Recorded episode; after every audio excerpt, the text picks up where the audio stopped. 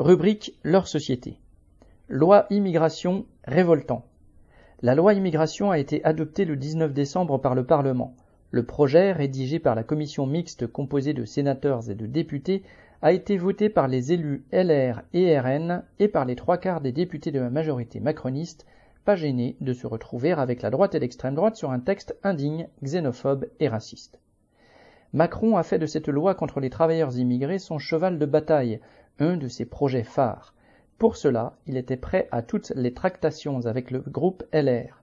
Voilà pourquoi les droits d'une partie de la classe ouvrière ont été l'objet de marchandages entre politiciens avides de places et de pouvoir. Le projet, de nouveau soumis au vote, est un ramassis d'ignominie. Restreindre l'obtention de titres de séjour ou entraver le regroupement familial ne fera que précariser plus cette fraction de la population. Les immigrés sont ainsi traités comme des criminels. Les conditions de rétention des jeunes de 16 à 18 ans seront aggravées malgré l'interdiction émanant des autorités européennes.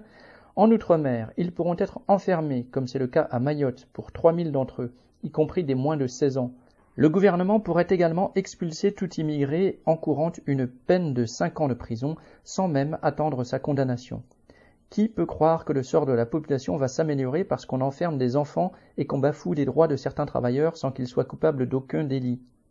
Le groupe LR a fait de la surenchère et exigé de nouvelles conditions. La régularisation des immigrés dans les métiers dits en tension sera sous le contrôle des préfets, qui pourront donc obéir aux patrons et faire de l'arbitraire à leur bon vouloir.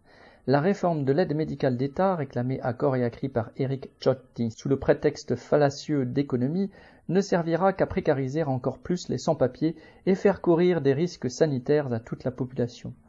Le groupe LR a repris à son compte la démagogie raciste du RN et a fait entrer dans la loi la notion d'inégalité des droits entre Français et étrangers, entre ceux qui travaillent et ceux qui ne travaillent pas. Les travailleurs émigrés ne pourront toucher des APL qu'après trois mois de présence pour ceux qui ont un travail et cinq ans pour ceux qui n'en ont pas. Pour les allocations familiales, il faudra attendre 30 mois pour ceux qui ont un travail, cinq ans pour les autres. Quel pouvoir de chantage dans les mains des patrons et des préfets? Comment ne pas comprendre que si les patrons ou l'administration peuvent commencer à décider que l'un a des droits et l'autre pas, tous les travailleurs sont menacés? Les politiciens se sont déchaînés pour obtenir cette loi qui est avant tout destinée à plaire à l'extrême droite en désignant l'étranger comme l'ennemi. Elle divisera les travailleurs en rendant plus difficile la vie d'une partie d'entre eux, ce qui n'améliorera en aucun cas la vie des autres. De plus, laisser passer de telles attaques contre quelques-uns ne peut que renforcer le joug qui pèse sur tous. Aline Urbain.